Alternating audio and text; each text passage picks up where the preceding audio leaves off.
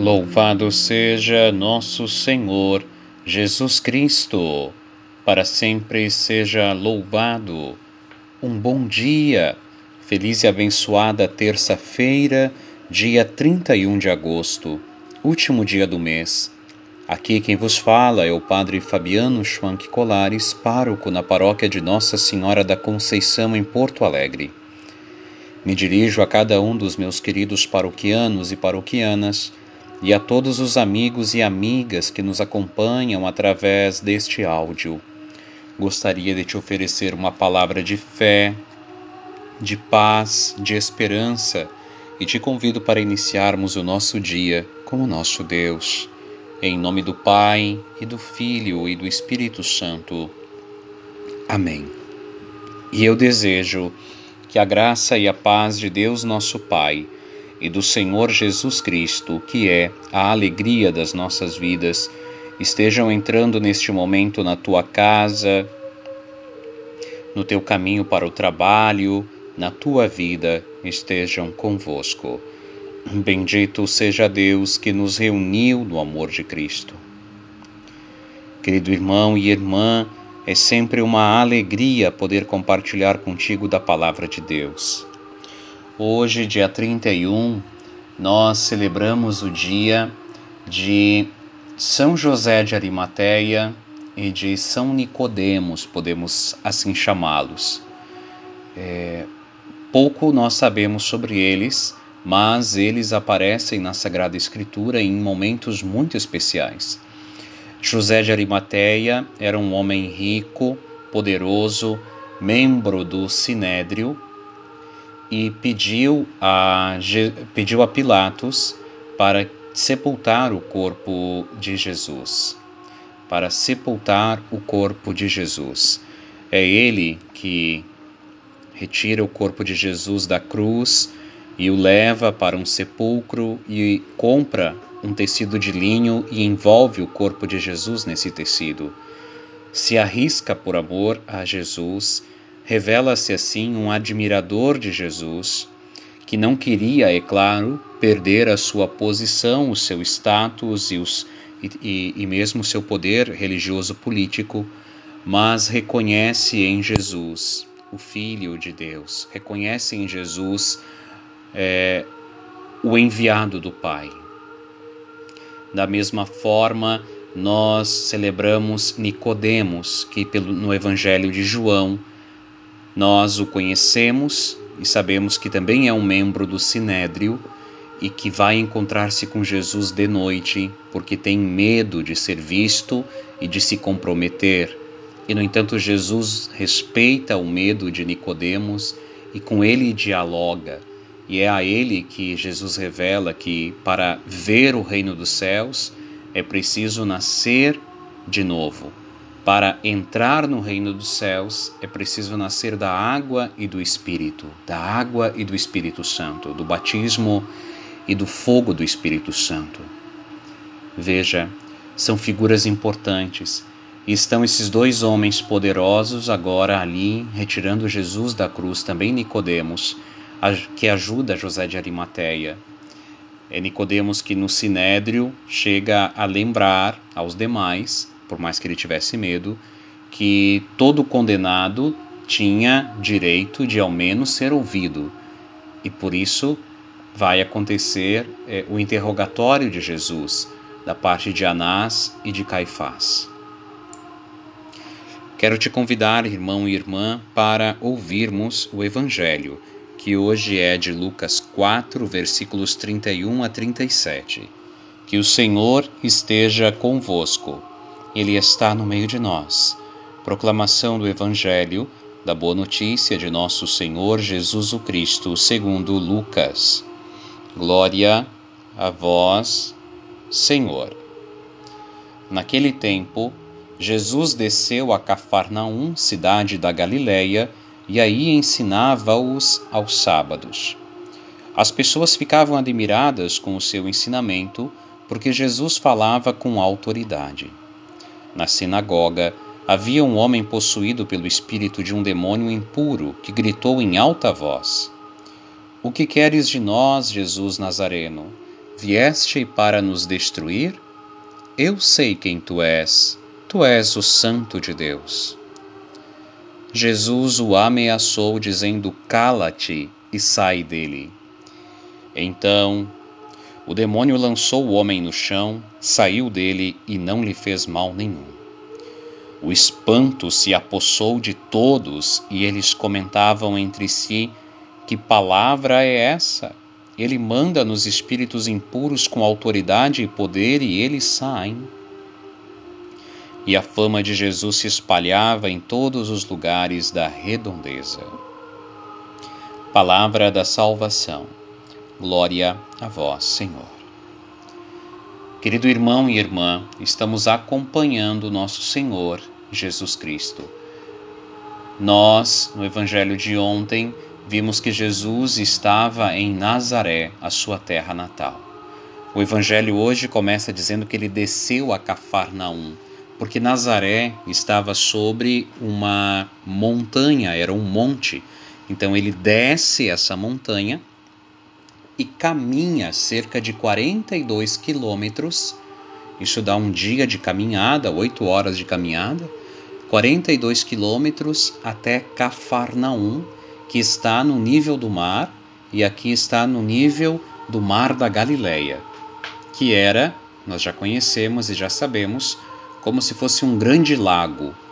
E ao norte, então, noroeste dele, ficava Cafarnaum, uma importante cidade de comércio e, da mesma forma, uma importante cidade de fluxo de pessoas.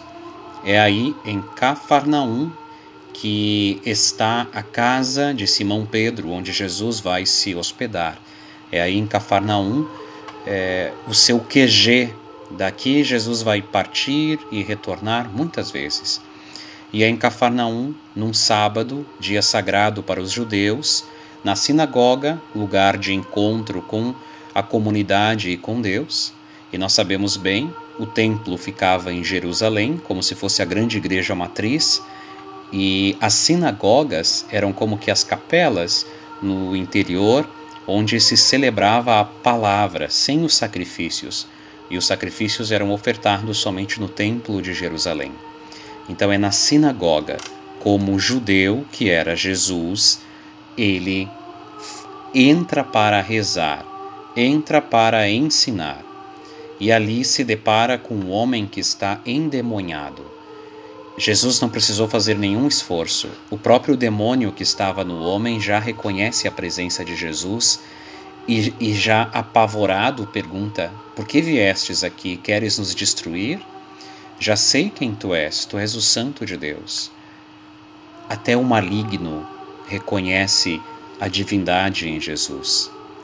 O demônio não suporta estar na presença de Deus. Ele foge, ele corre, ele fica incomodado. Jesus é o próprio Deus ali entrando. Bastou um olhar, uma palavra dele, para que o mal saísse correndo. Sim, esta palavra dada revela a autoridade. Sai deste homem. E ele sai. Nós que somos homens e mulheres de Deus, pela nossa presença, também levamos o Senhor e, consequentemente, afastamos o mal. É verdade que onde o mal está mais impregnado, aí é necessária a figura do sacerdote, também do diácono que pode abençoar. Mas onde a situação está ainda mais é, complexa e o mal mais envolvido, aí já não basta um sacerdote, um diácono, mas há necessidade de um sacerdote especializado, que é um sacerdote exorcista, que com autoridade que provém de Jesus dirá: sai deste lugar, sai desta pessoa. E pelo poder da fé, ali o mal será destruído. O mais importante, irmão e irmã, é saber que Jesus é o Santo de Deus, que Jesus não, não é um profeta, não é um sábio, não é um filósofo, Jesus é mais do que tudo isso. Ele é o Filho de Deus vivo, o único Filho de Deus, o Filho unigênito, Nós somos filhos no Filho de São Paulo, mas Jesus é o Filho que tem a essência do Pai, a essência divina. E por isso nós não podemos dizer que Jesus está na mesma linha de igualdade do que outros é, líderes religiosos ou fundadores de religiões. Não, não, não podemos. Porque Jesus é o único e verdadeiro Deus, com todo respeito a todas as outras religiões. Ele está acima de qualquer outro líder religioso. Como é bom a gente poder ouvir o Evangelho e saber que cada vez que ouvimos o Evangelho, Jesus está muito perto de nós. Vendo e ouvindo a cena de hoje, também no nosso coração brota um temor reverencial, um respeito profundo por, aqui, por aquilo que é Jesus. Ele encerra uma sabedoria infinita que é capaz de se comunicar tanto com pessoas intelectuais como com pessoas simples.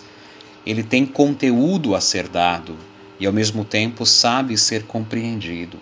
Toda a sua vida foi um constante ensinamento. Todos os dias podemos pedir ao Senhor: ajuda-me, Senhor. E hoje pedimos inclusive essa graça, a graça de também nos encantarmos e, e também nos perguntarmos: que palavra é essa? Ele manda nos espíritos maus e eles obedecem, com autoridade e poder. Quem é esse homem? Cheguemos também nós à conclusão: este homem é o Filho de Deus. Eu creio nele, eu confio nele, eu quero viver muito perto dele. Amém. Pai nosso que estais no céu, santificado seja o vosso nome. Venha a nós o vosso reino. Seja feita a vossa vontade, assim na terra como no céu.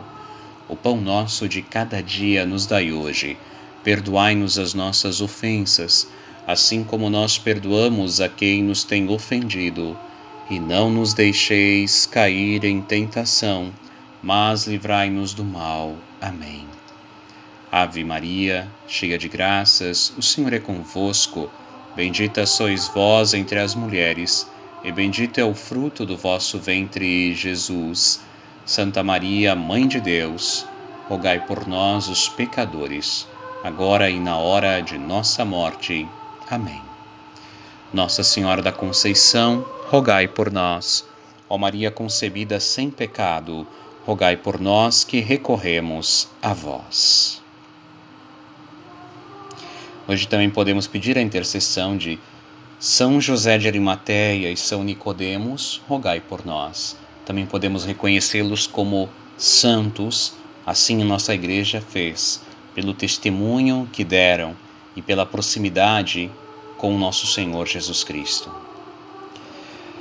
Querido irmão e irmã, sempre uma alegria compartilhar da palavra do Senhor contigo.